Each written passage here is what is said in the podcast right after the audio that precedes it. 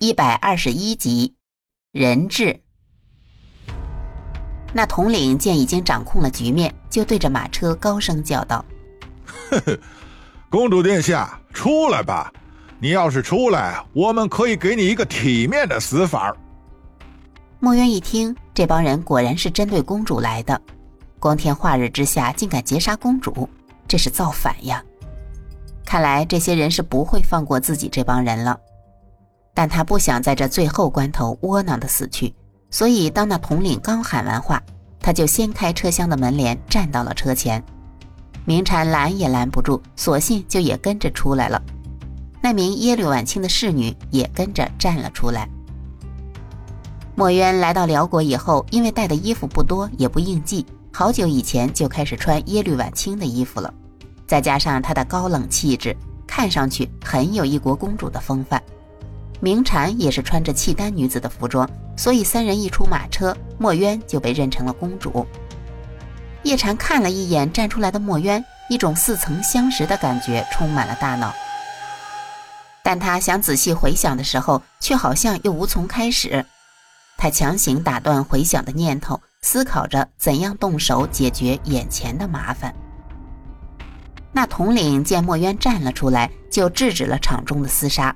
他根本没想到眼前的公主是假的，他对墨渊道：“公主殿下果然爽快呀，那我也就不啰嗦了。”说完，他拔出自己的腰刀，扔到了马车上，说道：“只要公主殿下自行了断，我会让你和你的手下留个全尸，否则我可不敢保证我手下这帮人会不会做出什么大逆不道的事情啊！”墨渊弯腰拾起弯刀。你现在做的不就是大逆不道的事情吗？不过我信你一次，但也有个要求。哈哈，有什么要求你尽管提。你们要杀的人是我，我死之后必须放过我的手下。哈哈哈哈公主殿下呀，你还真是菩萨心肠啊！不过呢，我也是明人不说暗话。今天这里所有你的人都得死，区别就是自己死还是被我们杀了。我死不足惜，只是不明白你们为什么要赶尽杀绝，伤及无辜。哈哈哈哈哈！公主殿下呀，我只是奉命行事啊，多说无益，动手吧。就在这统领话音刚落之时，这场上是突生异变。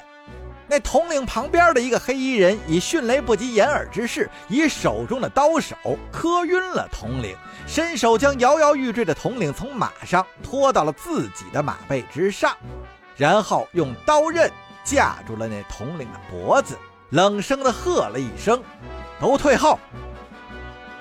双方的人马都被这眼前的景象给惊呆了，好久都没有反应过来。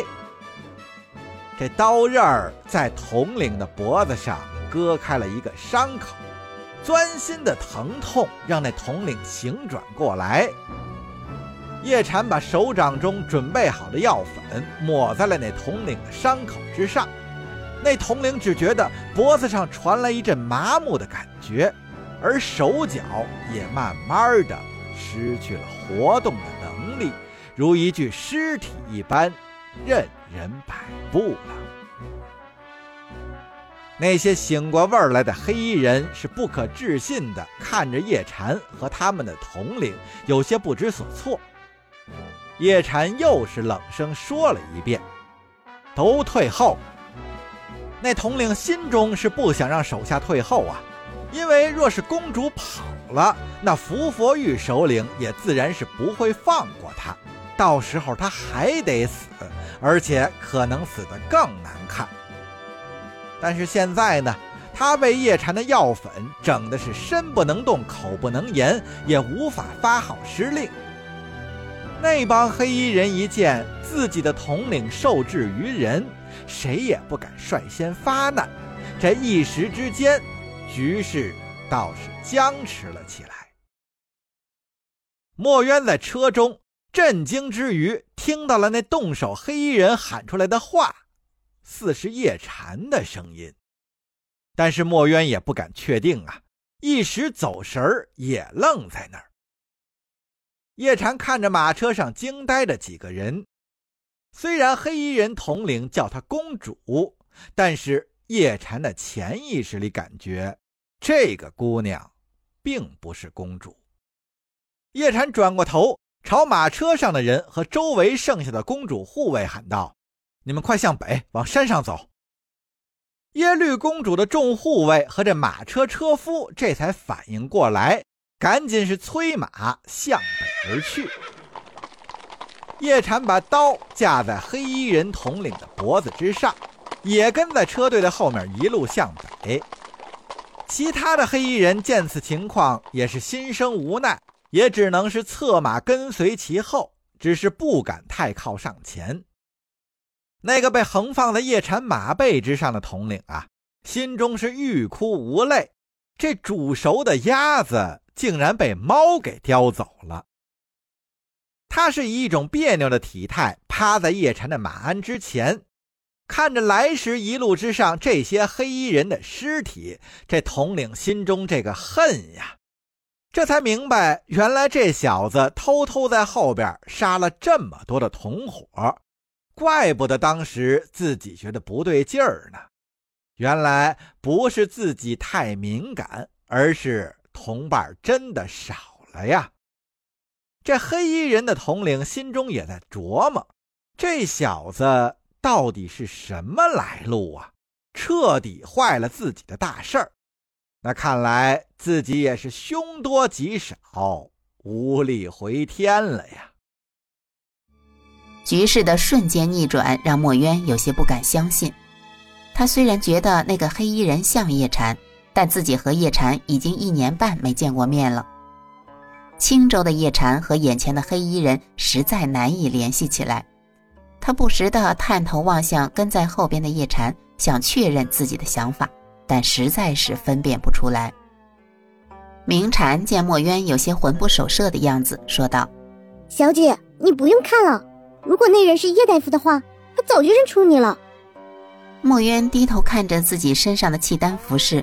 又摸摸头上的契丹发饰，你确定他能认出我来？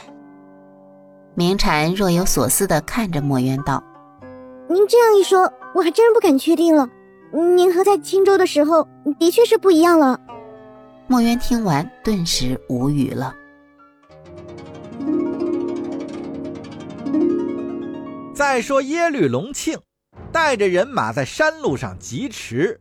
到了此时，这山顶的烽烟已经是熄灭了，看来山上也有人埋伏，在山路上行进并不安全呀。但是眼下耶律隆庆也没有别的办法，前面就是刀山火海，那也得硬着头皮往里冲啊。耶律隆庆带着人走到了黑衣人放置石块的路段，见前方的路是弯急坡陡。耶律隆庆也赶忙嘱咐大家要小心，急速通过。岂料啊，耶律隆庆话音刚落，斗大的石头就顺着山坡滚落下来，冲着他们砸来。耶律隆庆是凭着精湛的骑术和手下的保护，还有些许运气的成分，侥幸通过了这一路段。而其他人的运气就差了很多。有不少手下被石头砸死砸伤，也有许多人为了躲避石头，是连人带马跌入了身边的山谷，生死不明。侥幸躲过了石头的袭击，又跟过来的人有五六十人之多，被砸死砸伤的超过了百人，还有一百多人呀，因为石头落下来堵住了道路，被隔在了后边，一时半刻过不来。耶律隆庆下令，让没有跟过来的这百十来号人立即弃马上山去搜捕这些扔石头的人。